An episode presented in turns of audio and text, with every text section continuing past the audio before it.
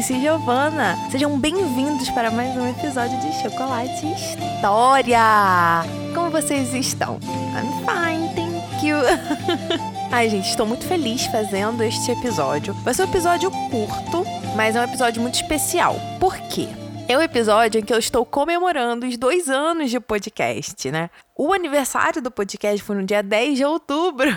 Porém, eu só tô conseguindo agora fazer esse episódio de comemoração. E eu tenho essa proposta de que todo episódio em comemoração ao podcast, né, o Chocolate História, eu vou fazer um episódio voltado para chocolate, né, para a história do chocolate, ou enfim, para a história de alguém ou de algo envolvido com o chocolate. E, enfim, nós já vamos falar sobre esse tema daqui a pouco. Mas primeiramente, Vai ter foto lá no Instagram e no Facebook, tá bom? O Instagram é Elizabeth Margot Underline e o Facebook é Elizabeth Margot.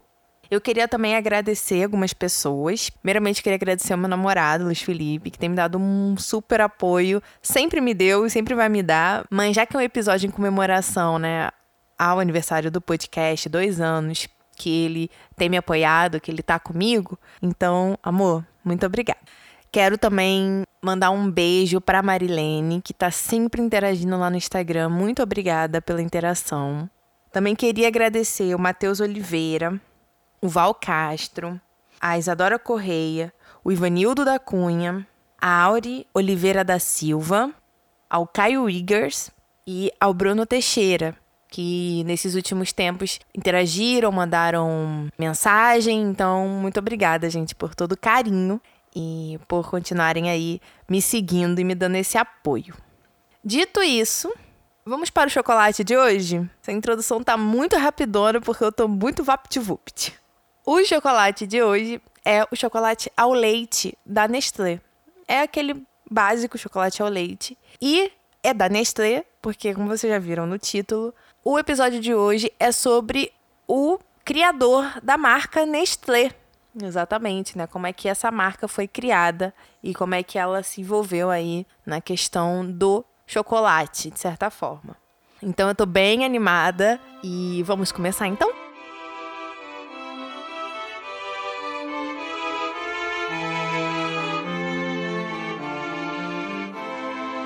Henri Nestlé, ou Heinrich Nestlé, foi um confeiteiro suíço-alemão que fundou a Nestlé. Agora a gente sabe que a origem do nome Nestlé é o sobrenome dele. O Henry nasceu no dia 10 de agosto de 1814 em Frankfurt, na Alemanha. Ele foi o 11 filho de 14 filhos de Johann Ulrich Matthias Nestlé e de Ana Maria Catarina Hermann. O pai dele era vidraceiro, tá bom? E aí, gente, como é que é a origem, né, o significado desse nome Nestlé? É um nome bem diferente, né? Esse nome ele vai vir do sul da Alemanha e no dialeto da região ali do sul, Nestlé significa um pequeno ninho de pássaro. Mas aí vamos lá. Antes de completar 20 anos, o Henry já tinha terminado os quatro anos de aprendizado com o J.E. Stu, que era proprietário de uma farmácia. Então ele estudou para trabalhar em farmácia, para ser farmacêutico, tá? O Henry. Entre 1834 e 1839, o Henry vai mudar para a Suíça, né, que a gente já viu que ele vai ter nacionalidade, né, Suíça depois.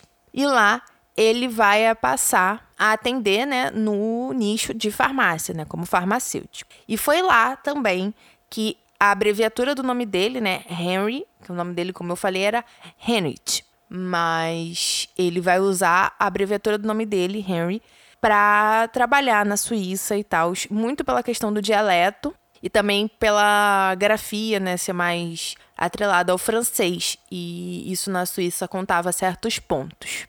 Porque ele também queria, né, se adaptar à realidade desse novo país que ele estava vivendo. Então, por isso que ele deu essa minimizada no nome dele.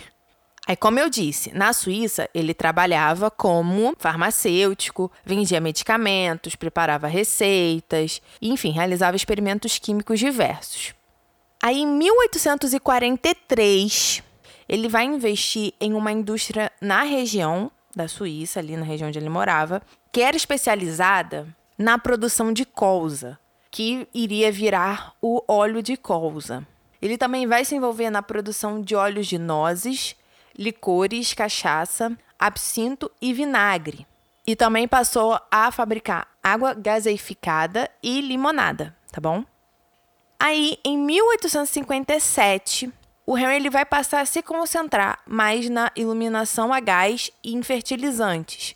Isso não significa que ele deixou o emprego de farmacêutico dele, tá? Mas ele estava aí explorando outros ambientes, vamos dizer assim, né? Outras formas de trabalho.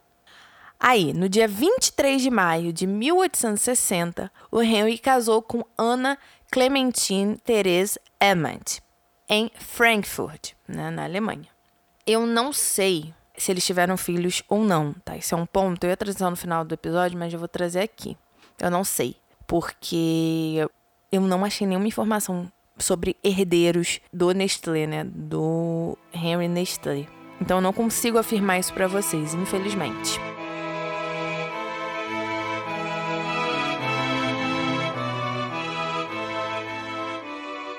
E aí, finalmente chegamos na questão principal do episódio e da vida do Henry Nestlé, que foi a questão da desnutrição infantil. Mas vamos chegar lá. A primeira coisa que eu preciso dizer para vocês é que não se tem como afirmar quando o Henry começou a trabalhar nesse âmbito, né, com relação à desnutrição infantil. Não há uma data específica. Porém, em 1867, ele produziu um produto que foi chamado de farine láctea, ou melhor dizendo, farinha láctea. E qual foi a justificativa encontrada para explicar esse interesse do Henry pela desnutrição infantil? A esposa dele teve uma grande influência, porque o pai dela era médico, então eles tinham uma noção da realidade da desnutrição infantil através do pai dela. A gente também não pode esquecer da experiência de vida do Henry, que era o 11 de 14 filhos e que mais da metade dos irmãos dele morreram antes de chegar à vida adulta. E junto com tudo isso, a questão do trabalho dele como farmacêutico, né? Ele tinha um contato com a população, ele conhecia, enfim, elementos químicos e isso ajudou a ele compreender um pouco essa realidade e a ter ideias para criar esse produto que ele criou em 1867, a farinha láctea. Aí como é que é essa farinha láctea? O Henry ele vai juntar o leite de vaca com farinha de trigo e açúcar. Esse produto vai vir com o intuito de substituir o leite materno, porque muitas mães não conseguiam amamentar, é, não tinham como, enfim. E as crianças acabavam morrendo de fome, porque não tinham o que comer, né, se não fosse o leite. Era muito complicado. Então ele olhou isso e falou: Nossa, eu acho que eu consigo fazer um produto para essa situação. E aí ele criou a farinha láctea. Aí o Henry e um amigo dele, o Jean Baltazar Schnetzler. Gente, tentei falar, mas é difícil. É difícil. O Jean, ele era cientista também, além de amigo, né, do Henry. Vão fazer experiências, enfim, estudos, e aí vão retirar o ácido e o amido da farinha pois eram elementos de difícil digestão para os bebês. Né? Os bebês ainda não têm esse sistema digestivo evoluído a esse ponto. Então, eles, dentro da farinha láctea, eles vão tirar esses compostos que são de difícil digestão para os bebês. E o produto podia ser preparado adicionando água. E aí foi com o produto, né, a farinha láctea, que a logo icônica da Nestlé começou a ser usada que era o quê, né? O ninho de passarinhos, em referência ao sobrenome Nestlé, que significa exatamente isso, né? O ninho de passarinhos. E assim, o sucesso da farinha láctea foi enorme e muito rápido, muito, muito rápido. Até 1870, a farinha já era vendida nos Estados Unidos, menos de 10 anos depois de sua criação.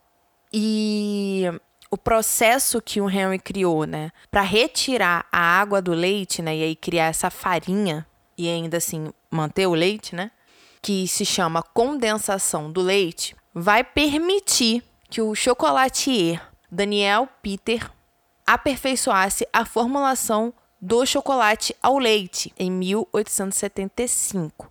Por quê? Essa condensação do leite retirava a água e, consequentemente, retirava a umidade do chocolate. Então, foi através desse descobrimento do Henry que aquela barra de chocolate, né, que a gente conhece, enfim, hoje, começou a ser produzida, justamente porque o Daniel Peter conseguiu unir tanto o leite como farinha ao chocolate para não gerar uma umidade, o chocolate não estragar tão rápido, enfim, tudo mais. Então, é basicamente essa explicação com relação a essa criação do chocolate ao leite.